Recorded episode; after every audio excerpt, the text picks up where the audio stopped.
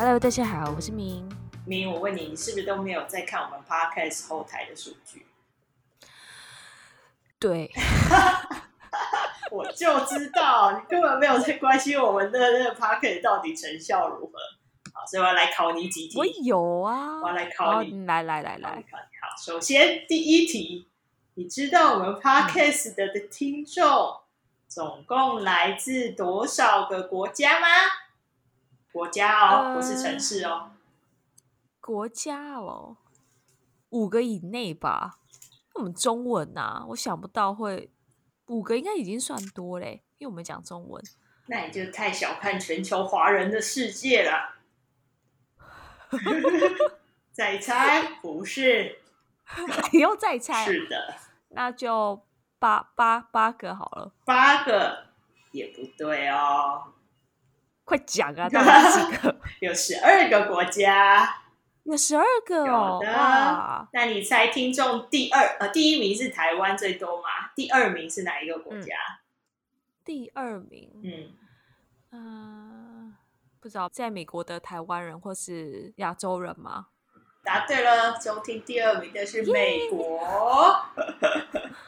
好，再来考考你。哎、欸，等下，我要先跟大家讲，就是像这个这样听起来像 say 好，但我真的不知道，这是他是我第一次才听到。对，他真的不知道，所以我才要考他，他根本没有在关心我们的 podcast 有多少人在听。好，再考你，我们的听众的年龄呢？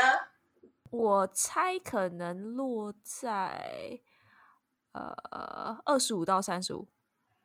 哦，你这还蛮准的哦。那你 二十五到三十五没错，而且年龄这件事好像是 Spotify 上面才有的数据。哦，哎，我对于就是我们的 persona 还是还是有了解的，好吗？还是有概 念的。所以感觉是这个年龄层的人，应该是你知道比较多焦虑的年龄，充满焦虑。对呀、啊，好，那你知道我们一周七天里面，我发现我们一定会有一天是完全没有人收听。可以可以时段吗？就是譬如说某一天的晚上，还是没有？就是那一整天都没有啊？那一整天没有任何流量。我觉得可能是周五哎，因为周五大家都要下班啊，干嘛焦虑？而且就 Friday night 可以去小酌啊。不是，答答错，半周末。答案是周六。哦，周六。但周六大家都出去玩，这还蛮合理的、啊。周五你白天上班通勤时候还可以听呢、啊。我想说，大家就想着，哎，等一下就要下班了，一点都不焦虑。好了对啊。不过周六周六蛮合理，周六蛮合理。对啊，周六合理吧？所以我们后来发现改在周日上架也是有道理的啦。不然我们想说礼拜六，就礼拜六根本没人在听。是。收听零，对呀、啊，好啦好啦，好，小问答到此结束。好，接下来呢，要跟大家讲说，我们现在有开，现在那个商量上面，它可以开启赞粉丝赞助的功能，所以我们就有加入了这波计划。那其实我们也没有想说要敛财什么的，就因为我们也不是 也不是以赚钱为目的在做这 podcast。他 就是，所以我你看，我们一直没有接夜配啊，对，我们一直没有去那广告什么夜配，想说那也还蛮烦的。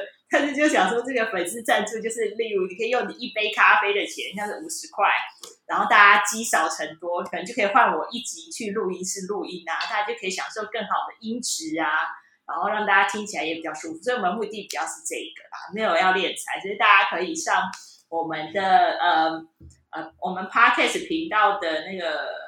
首页吧，下面会有一个赞助的连接。如果你想要赞助我们，就点那个连接，然后输入你想要的金额，也是不用太大笔，我们可能会吓到，怎么突然有那么多钱？它就是刚刚好，就让我们可以去用录音室录音，这样就只是微博的心愿而已啊，只是跟大家讲一下这个消息。对，它的最低金额大概是五十元。对，我有讲说是一杯咖啡的。对，一元小时，哎，没有办法，对，没有这个选项，好吧，只能从五十元开始啊。这大概一杯咖啡的价钱了。是，对，就你省一杯咖啡，可能可以换我们一起在录音室录音。好，好吧，就这两件事跟大家报告一下。好，然后呢，今天我们的主题呢，要迎接接下来一个很特别的月份。那五月份最重要的节日是什么？呃，母亲节啊。没错，所以我们就想说，我们整个五月就来做妈妈特辑。那妈妈呢，我们就挑了两个主题，一个是产前，一个是产后。今天呢，就要先从产前，就是你即将成为妈妈开始，就会有焦虑喽。那这个产前来讲，产前焦虑的主角呢？就是我姐姐帕恰姐本人，因为她一直毛遂自荐，她要来上节目讲这个主题，然后我一直阻止她，我说你不要。但是后来想到算了，母亲节到，好像非得录这个主题不可，我就是邀请帕恰姐来。好，我们欢迎帕恰姐。Hello，帕恰姐。Hello，大家好，我是有老痰帕恰的帕恰姐，但是她并没老，也是蛮奇怪的。对，对，我姐声音其实应该跟我蛮像的吧。哪有？我觉得你姐的声音比较更轻巧，哎，更少女、哦。真的哦，这是老人啊，老痰。因为我 因为我姐没有老痰，我老痰啊，所以就有有点久了，我觉得已经生硬一点。好了好了，今天很开心，欢迎就是爬霞姐，然后来呃参与我们五月企划。那呃，因为我其实之前在台湾的时候，偶尔就会听到帕恰分享姐姐啊怀孕生小孩或是小孩成长的一些小故事，然后想说，哎、嗯，借由这次的 podcast 可以聊更多。我相信我们听众朋友可能都会有些许的烦恼，所以或许就可以听听看帕恰姐怎么来分享，就是她这一段啊、呃、旅程。对，那可能从一开始就想知道。我觉得身为女生，可能都会被问到，就是你是偏向有小孩，还是比较不想要有小孩的？因为尤其是呃，原本女生可能有自己的事业啊，或是在做自己想做的事情，那可能因为年龄的关系，就是你很常会被家人朋友问到这个问题嘛。所以我也想先了解，帕霞姐是属于那种很爱小孩，原本小孩就是在规划，就是人生规划内的。还是就是你其实没有那么那么的把它放在就是人生的整个规划里面。嗯，小孩本来就是在我人生规划里面，只是至于他什么时间来到的部分的话.我就没有很设定。但你还是会有一个可能要大家都是什么三十五岁前要生小孩，会有这个想法吗？还是四十岁前都 OK？没有，没有 oh. 我都分得出来都 OK。哦，oh, 那不错，那不错。所以你原本就很想要。对啊。因为小孩，我也蛮喜欢小孩，小孩蛮可爱的，只是到了一个阶段会比较想打死他而已。就现在，现 现现在生出来，所以你是有意思说，就是有在尝试，就是想要有小孩，或是你你那时候有在想说，几岁前可能要开始准备有小孩这件事吗？没有，也就从结婚后之后就开始在准备这件事情，因为这样名正言顺的一个身份就可以来要小孩。那后来其实从结婚到生小孩是中间经历几年？两年嘛？半年呢？哦，半年 了，两年半年蛮快的啊！我求子半年就成功了。那你的求子是你有做一些特别的？有，我去看中医，然后调身体，对，嗯，调身体，然后所有那个怀孕要做什么事情那些，就什么量体温啊。然后排卵日计算那些我都做了。那时候我们有一个那个很厉害的中医嘛，然后他就说：“哦，来来来，你说你想要生男生还是女生？我可以帮你调成要适合生男生还是生女生的体质。”所以我们家族的人都是 去那个中医看，去给他调身体。怎么那么厉害？我可以就是私要 那个可以那个中医师的那个，我也不知道真的假的。但我姐好就是去那边去给他看的。是姐姐是在姐姐身上是有效的。我也不知道。没有说我要女生，但是她说古老的中医方式没有生女生的偏方，就生男生男生啊，笑死。那说实在也蛮有道理的啊，我觉得说实在也感觉还蛮有道理。就之前古时候哪个妈妈说我想要生女孩，生女生，对，没错。哦，哎，好有趣哦。OK，哎，可是半年，半年很快，哎，很快，还只有六次机会而已啊。但但我觉得半年可能已经对很多的，就是然后新婚夫妻已经算蛮快的，因为大家可能想说，哎，结婚我要两人世界，我可能要一两年，那才有小孩之类。但你目标就感觉蛮明确，对。我结婚所有的目标都很明确，我连婚纱我都自己选，我没有要其他人去。好，就是一个目标很明确的那种 style。对，所以你只有调身体，你也没有就是做试管或者什么那些东西就没有，就单纯调身体，然后就怀孕，就算时间了，然后怀孕。对，然后因为那时候我妈有给我一个，她说她吃很有效的偏方，一个中药，当她抓好那一刻，我就怀孕了。所以他那个所以也没有用到别人。对，哎，你们家很特别，你们家都有那种配博。哎，每个家庭都蛮有，好不好？但这个这个配博很强哎。哦，好，那那你是什么时候知道？就我想知道你当呃当下知道你怀孕的心情，那一刻的心情。哦，我怀孕那时候，我确定我生理期晚了一个礼拜了之后，然后我就一直舍不得验那个验孕棒，因为验孕棒很贵，一个要两百多块，然后我就一直舍不得验，所以我就等到等到晚了一个礼拜确定了之后，然后我就拿起来验，啊，就刚好两条线，然后我当时在厕所，我是很开心，但是因为我老公已经睡着了。嗯 所以我就把那个验孕棒我故意放在洗手台上面，结果后来，嗯，爸爸起来没有看，他说那什么东西，就给我放在那边。然后我婆婆经过也说这什么东西，就给我放在那边。他们很明显两条线在那边啊，所以他们没有发现。对，而且我发现那一天是四月一号愚人节，他们可能以为就是是骗人的，是吗？或者他们就是没有发现，就是没有没有很应该是家里太久没有小孩，所以他们可能没有。当下就有反应这种事情，嗯，那你老公什么时候知道？啊，你讲没有？因为我想起我们有一个小插曲，就我姐还那时候还不知道她怀孕的时候，我们一起去了日本玩。我知道那时候已经知道怀孕了，哦，那时候已经知道了，知道怀孕了，但是我机票都付了，钱都付了，我要不要出去？哦，对，然后在犹豫。对，那时候就有点小焦虑，因为怕。其实你可以不用去，你去我们什么都玩不到，因为她就怀孕，然后她就跟硬要去，跟着我们去日本。然后结果他就说什么，他闻到肉味就想吐，可是去日本就是要吃烧肉啊。然后他就说闻肉他就想吐，然后就变成我跟我妈就也不能，知道什么也不能吃，然后就想说啊，吃肉他又不行。然后我想说哇塞，结果我就没有办法大口大口吃，我妈就觉得我很可怜，就想说去日本难得可以吃烧肉，居然吃不到，可以吃一人烧肉啊！好了好了，那我 我想知道，就是老公知道的。反应是什么？而且他是什么时候知道？他是隔天我跟他说，但他没有什么反应的。爸爸好像比较冷静一些。哦，OK OK，可能内心澎湃啊，其实没表现出来。这我他了解，他表现出来是蛮冷静的啦，就知道这一切。然后，但是他听到胎心音的时候才比较激动。哦，可能男生在于他们有一个实体的感受，因为女生当下身体就有变化嘛。男生没有任何一些感受，所以他可能没有办法感受出来说、嗯、哦，然后呢？我后来发现好几个爸爸都是这样，就是要听到小孩、那个、对，或者是小孩出来之后，他才有觉得他是个爸爸。因为我后来去问，我后来去问其他爸爸，他们说，因为他们生活没有变化，他们身体也没有变化，所以他感觉不到有任何的差异性。嗯、然后他也不知道，他为了一个他不知道的东西，他要开心什么？他爸还要为了。不知道的东西，他要担心什么，所以他们都很处之泰然。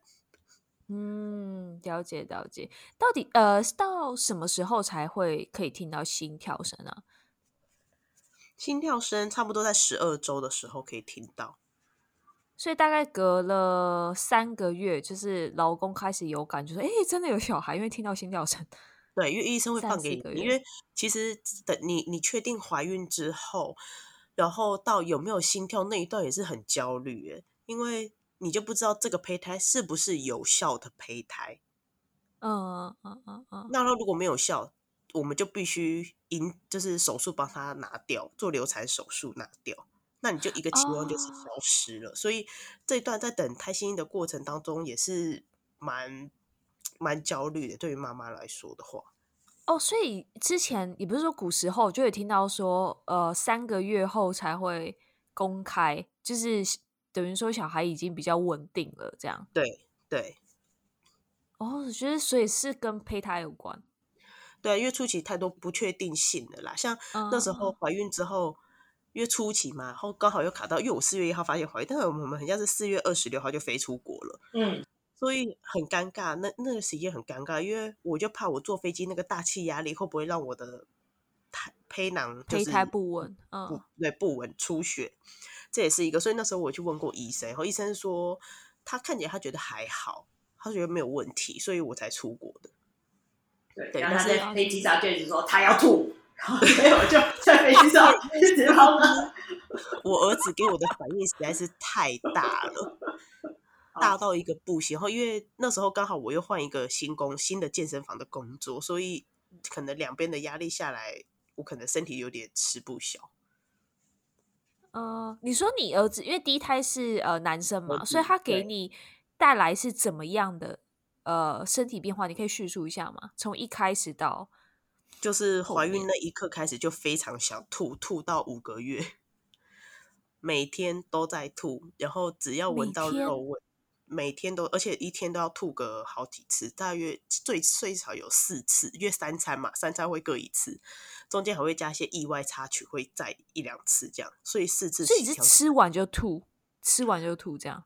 基本上越是因为你就想吐，所以你没有食欲嘛。但是我在健身房上班，然后教练都要补充蛋白质，所以都是鸡胸肉。所以每当我好不容易吃完一个。一份餐吃下去的时候，只要教练一进来一微波那个肉，我整个就开始狂吐，就把我的晚餐又贡献给马桶。啊，天哪，好辛苦哦，很辛苦。然后吐到后面，每一口都有血，因为食道已经破了，因为你一直胃酸去清洗食道嘛，所以你每个吐下，每一那个吐呕吐物里面都是有血丝跟血。对，然后反正就是很痛苦，每天都抱着马桶。那就那时候你就会怀疑说。你的焦虑是说我我我有必要怀这一胎吗？或者是这个怀孕这么辛苦的话，问我还要再生吗？嗯嗯嗯，所以那时候会让你不确定吗？就是觉得这样值得吗？会有这种感觉吗？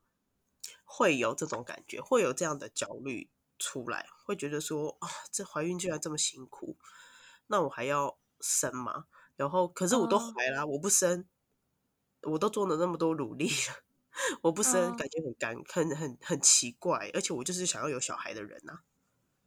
那就是那时候就在你周遭的呃家人，像帕恰或者你先生，就是他是会有给你怎么样的鼓励，会让你心里会觉得就是比较舒服一点。没有人呢、欸，哇，怎么办？就是 我们想说，借由这个问题，就是可以这样子吗？没有人，因为其实其实你吐，说实在的，爸爸那一边是他无能为力啊，因为他没有办法帮你做任何事情。之后我我就这方面，就是我婆婆那时候。他就很心疼我，为什么就是怀一个孕然后吐成这个样子？嗯嗯嗯。然后比如说我一回家，我会先进门，我可能就会先吐。下放呃下班之后，我会先回家就先吐嘛。吐了之后，我婆婆就旁边帮我就是拉头发，或是擦嘴巴，或者帮我拍背。你就看我看爸爸就躺在床上，然后，然后阿妈就会说：“你为什么没有去安慰一下他？”他说：“我不能帮他吐。”但是我后来问很多爸爸都这样。因为他们可能没有办法，他们没有办法体会那样的感觉，所以他无能为力帮你做什么。然后所有的保健食品能吃的，或是你在那个呃孕妈咪社团问的那些问题，好像似乎你都用了，但是那个吐的效果并没有减缓。我很好奇，就是因为我有听过，就是孕妇吐不比就是宿醉的吐，就是宿醉吐你那种吐完就会比较舒服，但因为我有听过，就是妈妈的吐，就是你吐完它其实不会有那种。通体舒畅感，因为它就是还会有下一波，还会有再下一波。对，是是这种感觉吗？是是是这样感觉没有错，因为吐完之后，你的呕吐的想呕吐的感觉还是存在的，只是你胃已经没有东西可以吐，你只能变干呕。什么？就像你一直得那个很严重的那个肠胃型感冒，上吐下泻，你已经吐到没有东西，而且如果你胃有东西，你有时候它汹涌而来，你会吐到没有办法呼吸。我那时候去日本的机场，哦、就是下车下下飞机之后，后处我要去吐，然后我就吐了之后，我后来那一次就没办法呼吸，但是他们两个在外面等我，我无法求 救。当下我有点害怕，哦、对啊，但是就是你不吃，好像又没有营养，然后长辈也会叫你吃，但是你就是吃不下。好不容易你选了一个比较清淡你想吃的，吃得下了，然后你就开始可能味道不对，或者闻到什么。让你不舒服的味道，你就开始又要去找厕所吐。因为在飞机上我都忍很久，因为我因为飞机上吐那个味道可能对其他人来说会不好意思，对，所以我忍我真的忍很久。但你那时候一直吐，你也会焦虑，就是小朋友会不会没有营养什么之类的吗？也要逼自己吃，会这样吗？嗯，会，但是后来问医生，医生就说没有查，因为前期你就算不吃，小宝宝还是有从我们身体会吸收养分，从母体会吸收养分，啊、okay, okay. 所以这部分是没有查的，只要妈妈舒服就好。他的前期是大概是几个月算前期？三个月啊，三个月前哦，三个月那时候，OK，所以是三个月后你就是吐，哎，对，你说吐到五个月嘛，但三个月后就是有改善一些吗？没有，就更严重，更严重，更严重，因为我后来就一直上网想要找就是 让孕吐比较舒服的方式，然后后来我发现我爬了文之后发现三个月之后才是高峰期，吐的高峰期，然后我整个就是。吐的更凶，味道更敏感。然后，因为健身房附近就卖很多有肉的餐厅，嗯、我走过去，我都是用就是嘴巴呼吸。然后刚好不小心鼻子呼了一口气之后，我整个吐在口罩里面，好恶心！天哪，很恐怖。以后旁边的大学生快被我吓死，因为有一次我没有戴口罩，然后我就离走离比较外面，就他不小心就闻到了，我瞬间喷泉似的涌出来，嗯、然后旁边人哇！我去！我天哪！我真的很痛苦哎。然后我连走从从走到象山检运站，我也要吐。然后那一口就活生生一直含到检运站里面，我才去 吐。你好厉害！我觉得妈妈好辛 苦。还能含？这是一个文明的事，文明的地方。你就随身带着塑胶袋啊。那也很奇怪吧？你走在马路上突然这样，呃呃呃呃，不是很奇怪一件事。总比你含着或者是喷出来好吧？可是含着没有人知道。你可以带那种有颜色，就有色，就是说黑色的塑胶袋啊。然后突然是马上喷泉真的是来不及，因为我只想说我打一个嗝，结果我打一个嗝，就他不能，所以那我真的是控制不了。那那那一段时间真的是蛮辛苦的。我觉得或许有些听众朋友会觉得听起来很恶心或者什么之类，但大家可以呃同理心一点，就是真的没有人想要在路上喷泉式的呕吐，这真的是克制不了才会发生这些事情。你想哪一个女生就是会想要做在马路上做这件事情？对啊，而且你没有肚子哦，你做这些事情，大家都会觉得因为你干嘛生病怎么样，然后大家就会闪你很远。哦对啊，哇哇，那装那时候就是我知道，我知道，我可以装个假肚子，好，大家就啊是个孕妇，好，然后就原谅你。妈妈别针呢？你那时候有别吗？妈妈别针要到十二周之后还会给你，啊、然后那时候还没有，所以很尴尬。Okay. 对，自己做好了，我是妈妈。哎，那你在这么不舒服的这个过程当中，有，譬如说不同的人，就是给你不同的偏方，有造成你其他的焦虑吗？就是，哎，你试试看 A A A 药材，或者是 B 方案，C 医生，然后反而会给你无形中的一些压力吗？嗯、有像这种情况？因为你只要你那时候只要是有任何止吐的方式，我们全部都愿意试。哦，因为你真的是太不舒服了，okay, okay, okay. 所以你一我们就是。不管是，其实我上网找过很多的方式，然后我全部都试了，说实在没有一个让我比较舒缓，没有任何一个，所以我那时候只是焦虑在于这一块，嗯、想说居然没有世界上居然没有一个方式可以舒缓这一块，有一个方式就是医生给你吃药，但是你知道药在于早期的胎儿来说的话，它都是吸收母体所有的养分。那这样对小孩来说就会有一些影，感觉会有一些影响啊。虽然医生说不影响，但是我们就害怕会有一些影响，是目前医学上发生、嗯、发现不了的东西。所以妈妈都会忍着不吃，而且吃了那个会头晕，很像对于止吐会止吐，但是会头晕。那感觉，那我宁愿选择吐好。OK OK OK OK，那就是怀孕会检测几次？一般来讲，检测几次？每个月都要检测啊，每个月都要抽血验尿，每个月都要扎一次针，很很很痛苦，就是每次医生就开三件完就开给你一个，就去扎针，就会觉得哦好烦哦，又要扎针。我这辈子打针就是怀孕这时候最多次，每个月都要。但你在检测的过程当中有什么会让你不安或是焦虑的事情吗？检测哦，有啊，就是。我唐氏症报告没有过的时候，那一个礼拜就是蛮煎熬的。那那你怎么知道？哦，他是他大概会等多久知道有没有过啊？就你一开始是抽血吗？哦、还是验尿？是抽血，他会检测你的唐氏症的指数。其实我的我的体质有点尴尬，是因为唐氏症的指数我是在正常范围之内，但是依照我的年龄来说，数值是不对的。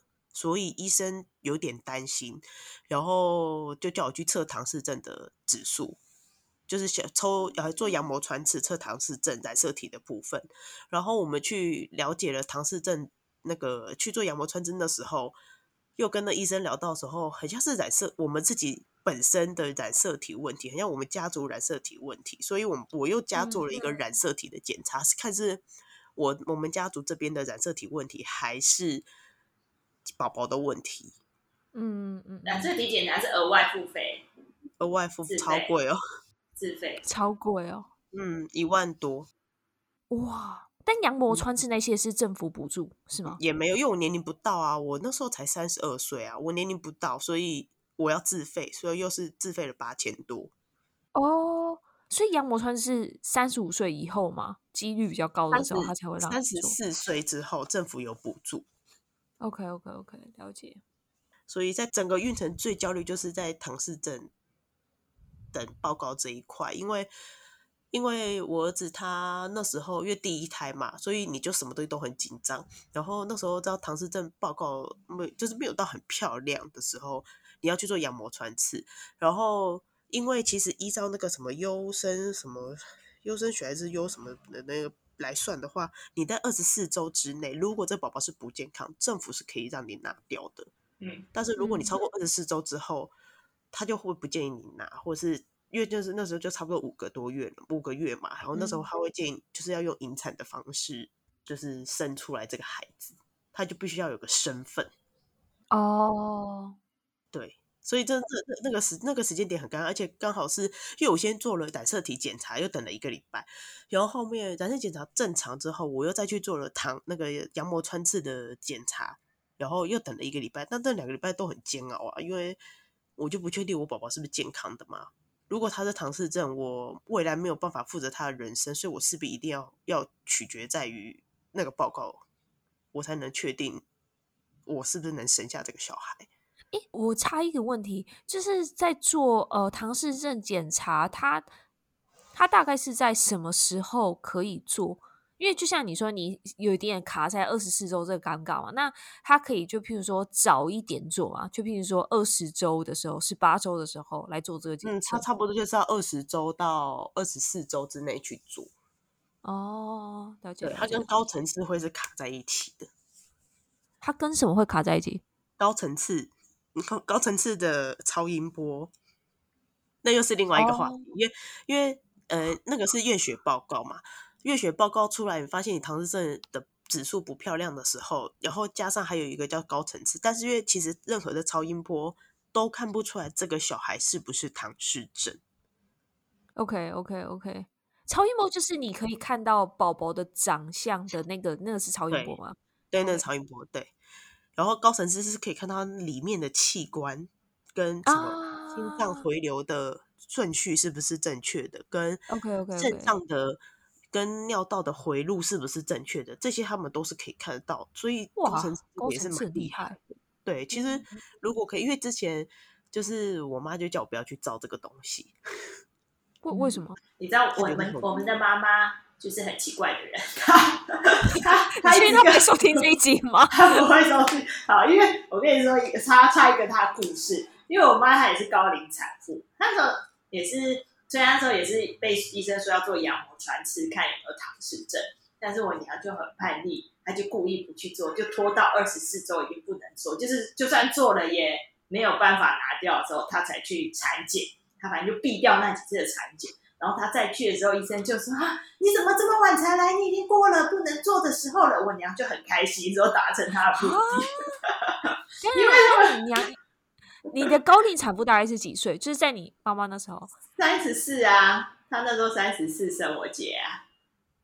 然后对、哦、对，但因为他他的点是因为他们那个年代羊膜穿刺。技术才刚出现，就是很多技术没那么成熟，很多产妇是在做羊膜穿刺的时候就流产流掉，类似这样，所以他就不想要，哦、他就不想要，然后他就他就一直在讲。时空背景啊，对，但是他就一直在讲他的这个故事，好，所以就是这样，所以我妈也是觉得什么层高层次那些又不用照啦，反正就说我姐都做很多不必要的检测还是什么的，对对对，唐氏症那个她也是骂骂了我很久。他说：“我们家的人怎么可能会生出唐氏症小孩呢？类似这样，我在传播他的信息，我不知道。但是这个观念是，但是唐氏症并不是遗传疾病哦。对呀、啊，它是跟卵子结合那个瞬间产生的基因突变。后面我有去，我有一个妈妈，她怀了五次，全部都是唐氏症，那几率太太低了。她说她是几千万分之几而之一而已耶。就是那妈妈很可怜，就是全部人都是领宝宝的那个出生证明，她永远领的都是死亡证明。”我天哪！然后所以这太这个就是很难说诶，所以那那那那这样子，我当然是宁愿去检测，因为后来我呃唐氏那段时期，我爸刚好不在台湾，反正他从台湾回来之后，然后打电就知道这件事情，也是打电话把我骂了一顿。哎，为什么啊？Why？明明我觉得超重要的，就是要做诶。但是我觉得这是一代跟一代观念不同，所以那时候的焦虑感严重到就是。睡也睡不好，因为你睡就是起来也是哭，睡也是哭，然后又没有人在那边 support 你的时候，你就会觉得到底这个世界现在在干嘛？到底为什么怀个孕会变成这样子？嗯嗯嗯嗯嗯嗯，对，就是怀孕就是也是蛮多的问题啦。那高层次高层次的部分是还好，因为他是可以看。后来我妈很一直叫我去做高层次，是因为他们护士里面有个去做高层次，发现。他的小宝宝有肾水肿的问题，然后我妈才说：“哇、哦，看得出来哦，好厉害、哦，看得出来。其实也蛮，他有些看是说，比如说心脏有个破洞，其实也是看得出来。但是有些是破洞，是说他后期有可能会修复，也有可能不修复。Okay, okay, 那后期如果不修复的话，嗯、他们就一出生就要动心脏手术。嗯，这不是有脑水肿那种的，就是这个东西。既然科技都在进步了，我们就应该要 更完善的，就是。”可以预先设呃预先 做好这些准备啊，例如说，既然是他是有某些问题，那我们是不是一出来我们就可以医生的设备就可以准备好这些设备，就可以直接送去做另外一项手术这一种方式？嗯、所以我说是一代跟对，就一代跟一代观念不一样，因为因为像上一代他就要生到这样子，他也是得养啊，那么他怎么办？嗯，也是啦。那你那时候在焦虑的过程当中，你的呃老公有扮演什么样的角色吗？就有安抚你啊，或是嗯，因为我婆家这边比较笃信佛教，所以那那时候就开始全家就开始念经，哦，就祈求这小孩子健康。方式对，对啊。那爸爸这这这块就蛮积极的，他在就是 念经这一块就蛮积极，希望他小孩是安好的，因为毕竟是我们第一个小孩嘛。嗯，对啊，第二个就有点随便的。但是那时候是最后是收到呃医院来的电话说没有事情嘛？对，因为我很急，我会我打电话去问，因为我、嗯、我再过几天我就满二十四周，所以我很急，我打电话去说，哦、我说你可不可以帮我确认一下？他说妈妈，我们等一个礼拜后报告会出来。我说我知道，但是因为我现在卡在我二十四周，如果他确定是唐氏症，我就要去安排引产手术。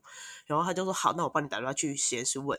然后后来实验室就跟他讲说是正常，他就打电话给我说正常。然后因为羊膜穿刺是可以测定，这个可以确定是男生还是女生嘛。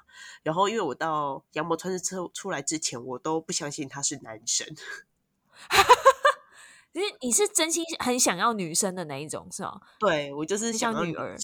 对，然后然后到羊膜穿刺出来说妈妈正常是男生呢。我说哦好，谢谢你。然后我就好，瞬间冷掉，只是男生。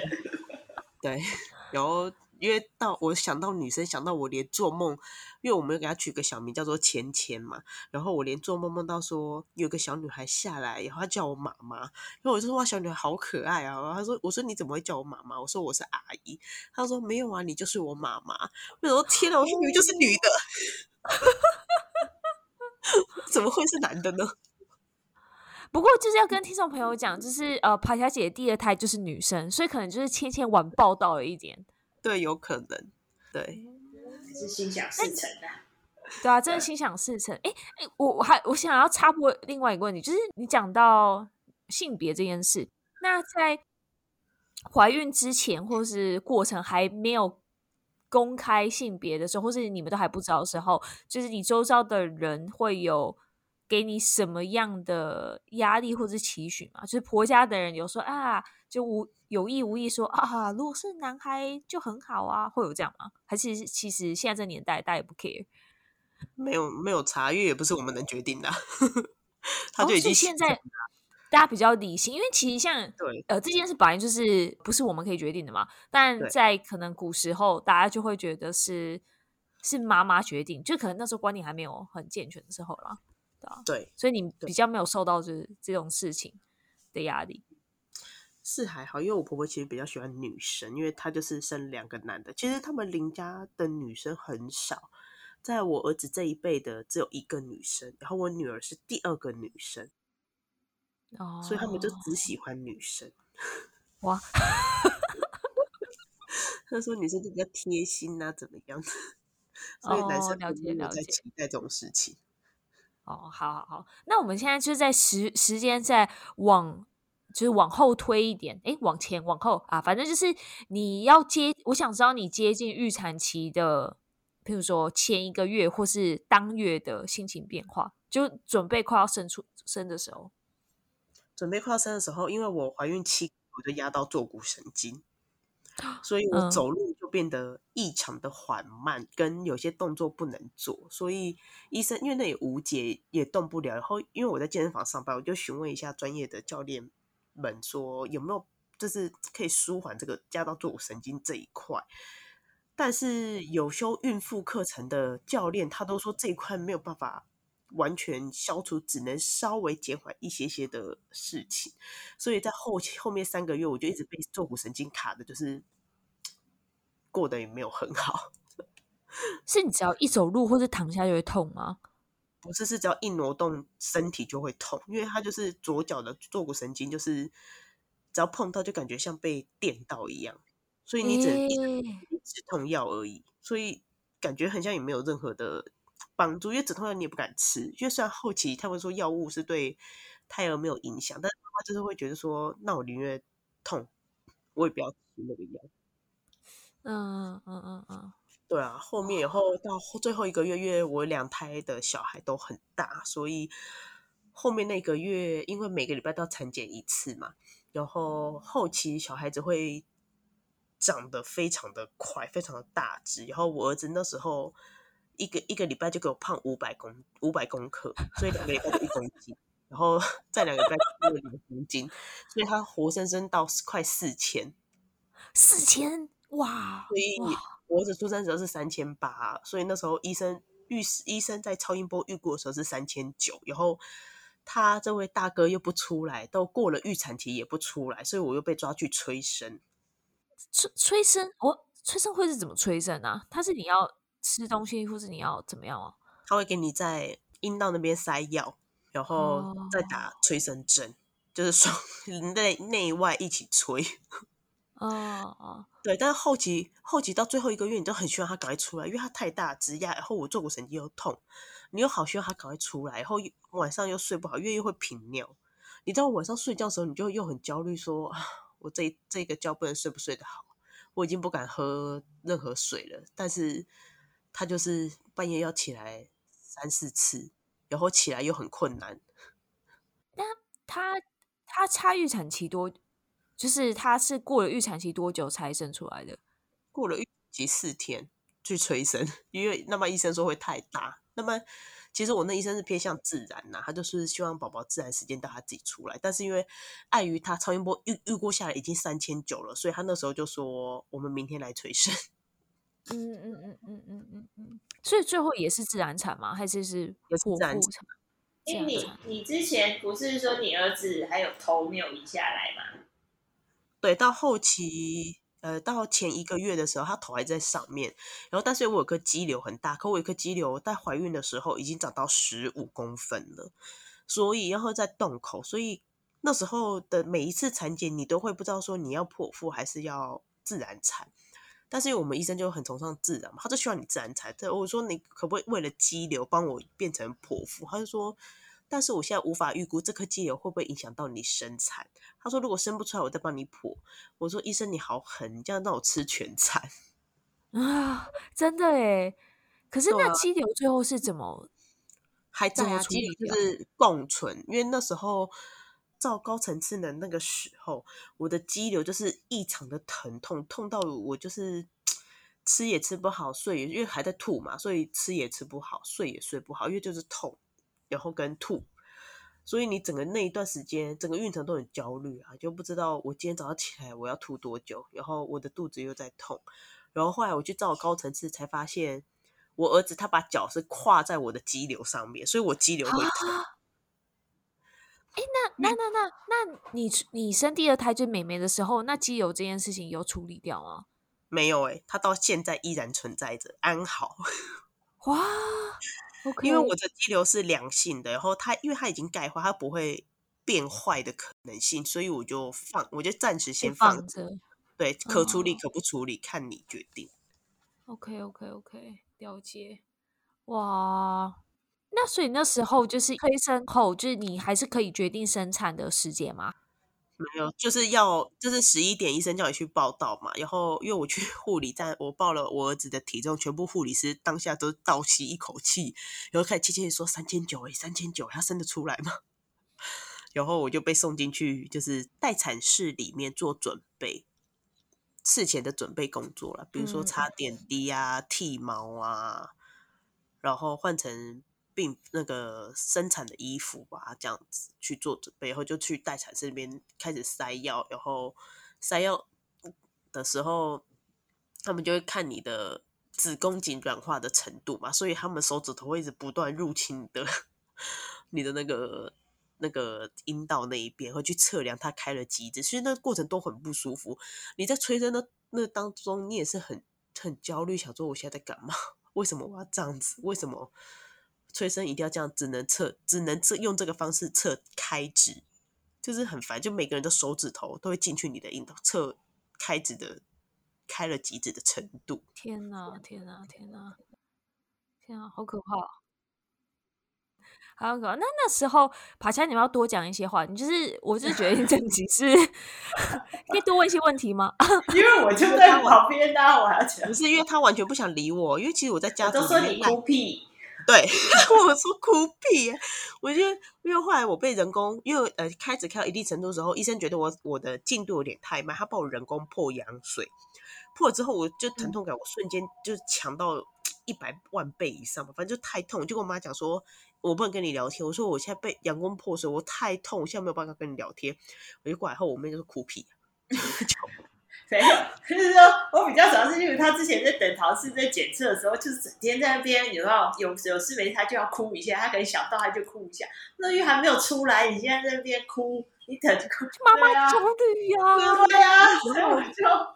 我就不是妈妈，我就说你哭屁，等出来。我妹真的也是，我妹真的说实在也蛮没良心，因为那时候我女儿热痙攣发作的时候，然后我叫她赶快帮我录 影。我也是叫她哭屁，我妹也是会说你哭屁呀、啊，然后我女儿在那边一直 抽搐哦，然后我就边哭说妹妹，然后我妹就说不要哭，我帮你哭屁呀、啊。你说我说你在哭，我都听不到医生在说什么，你先冷静啊，你先听医生在说什么，又还没有发生什么事，哭什么？好了，好了，好了。哎、欸，很多人一定是像我知道之后才想说我们要来做这一集，有没有让大家知道到底实际状况是怎么样？妈妈的心境是怎样？对呀、啊，才不会像我这样，有没有？就是在那边讲风凉话，是 是这个是哎。哎，那我想知道，就是因为爬家姐有两胎嘛，那就是这两胎有分有什么不同的焦虑吗？这样问好。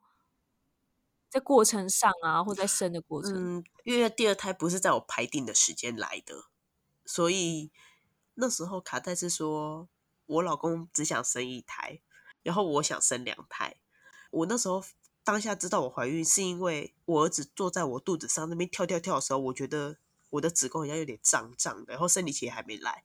我那时候就猜说我有可能是怀孕，所以那个晚上我就睡不好，因为我我婆婆跟我老公都没有想要再有一个小孩，我就很怕他保不住，所以我就在那边一个晚上在那边哭哭了一个晚上，又在哭，你看真的很爱哭，真的不是我在说，他真的很爱哭。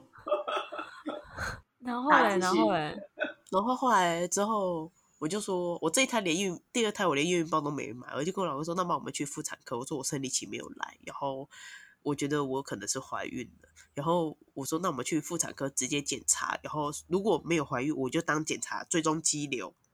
然后我老公说都 OK，好，我们就去，就先把我儿子送去保姆家之后，我们就去。去了之后，一验出来，医生说，哎，你怀孕了，就验尿，他就说你怀孕了。然后我们两个在诊间说，啊，怀孕啦。我就说，但是，但其实你心里是开心的。我是开心的，因为但是他就是不，虽然不是在我日期，就是排定的时间来，但是我就是怀怀了就生，因为我的我目标就两胎嘛，啊，生完我就完成啦。嗯嗯嗯，对啊，反正我就是给他一个兄弟姐妹嘛，我管你感情好不好，但是我就是给你两个。但那那那时候老公的反应是什么呀？就是你老公的反应。他不要，所以那时候，那时候我在整间，那哦，整间出来的时候，他就说他不要，趁他没有心跳先拿掉。然后那时候我就跟他讲说，如果我说我目标就是两胎，他说我没有要两胎，我就只有一胎，那是你自己要的。然后后来我就反正那时候就开始也是开始在哭，你看又在哭。然后我就跟他讲说，我说我没有办法。我说：“如果你不要这个小孩，我说那婚礼一离，我我自己养两个，我自己养。”然后我就去，我说我要去上班，我不想跟你讲话，我就走了。然后反正我在公司也在哭，哭。那最后你老公说什么？就你回家还有什么？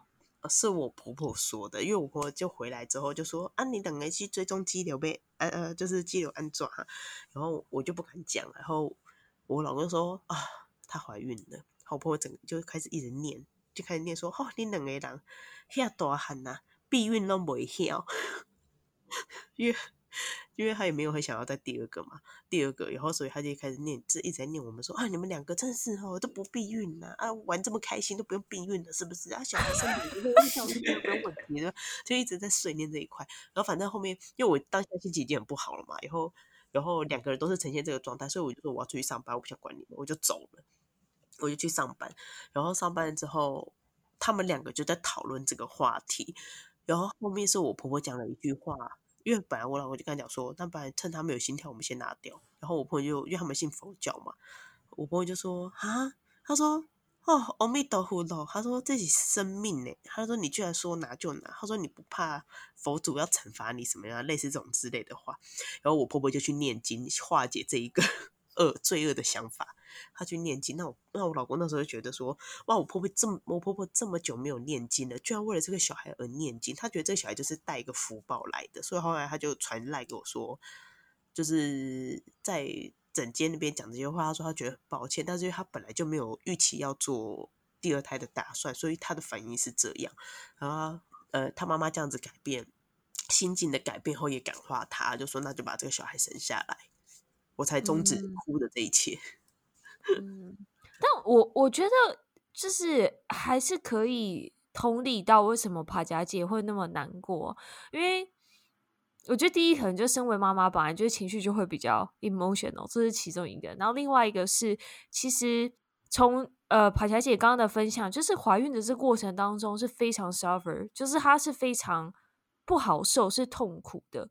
那如果当一个妈妈下一个这么大的决心，想要在再种再重来一次，然后如果你没有呃受到你旁边人的 support，然后或是甚至就是说，诶，现趁现在可能还没有听到心跳，要把它拿掉，因为我觉得就像刚刚跑佳姐有讲说，在还没听到心跳前，可能身为爸爸比较没有那么多的感受，对于这件事情没有那么大的感受，但因为身为妈妈，你已经身体有一些变化，所以你已经知道它已经在你体内了。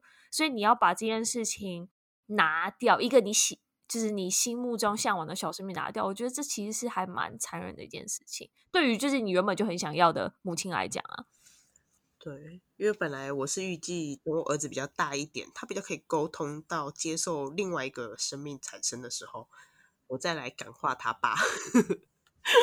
但是他就提前来了，所以我来不及感化他爸。这样反正也是，就都生下来啦，有两个很可爱的孩子啊。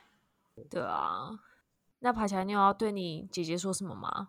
就听完就是这些好了。虽然你说你就可能在旁边看着这一切，冷眼旁观，冷眼旁观。没有，你先讲，你有什么建议要给那个啊？接下来可能啊，现在还有还才就就就要怀孕的那些产产妇们、妈妈们。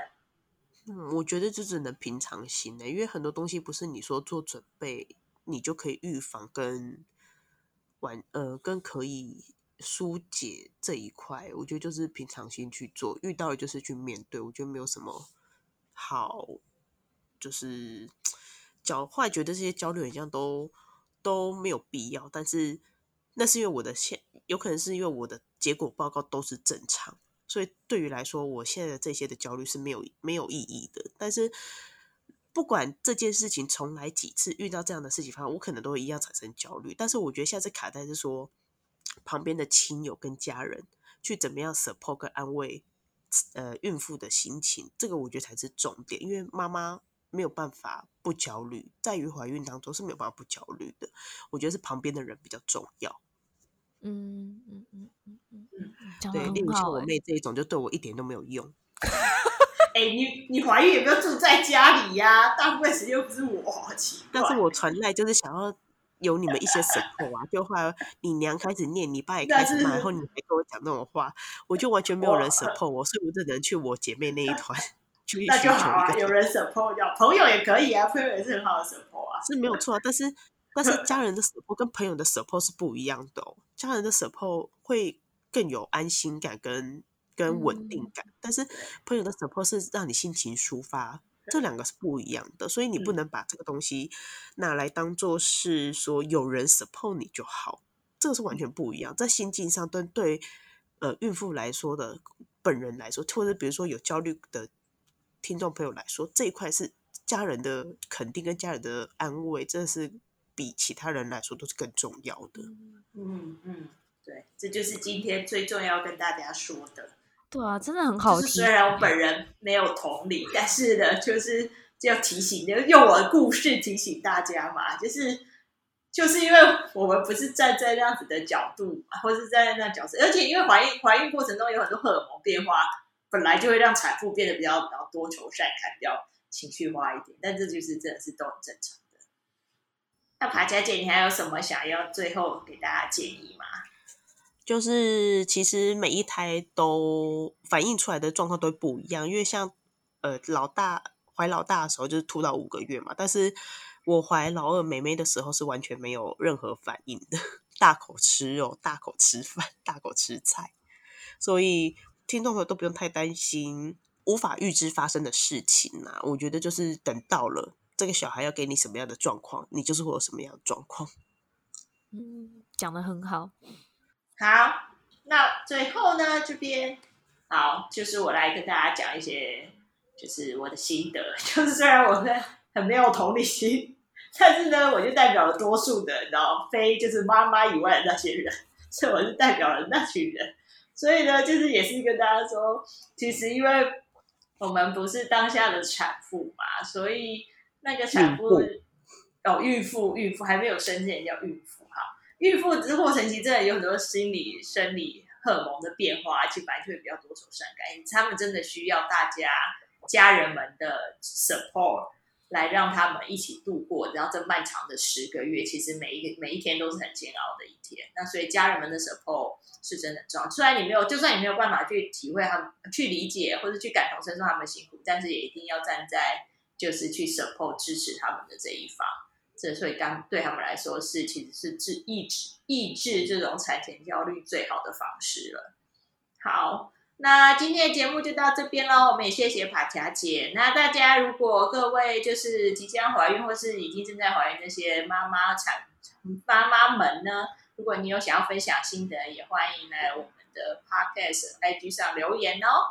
然后别忘了，我们有粉丝的赞助连接哦，也欢迎大家就是一人有一杯咖啡，让我可以在录音室录音。好了，今天全部就到这边哦。大家如果喜欢我们节目，记得 follow 我们的频道，然后订阅给五星好评哦。今天就这样，拜拜，拜拜。拜拜。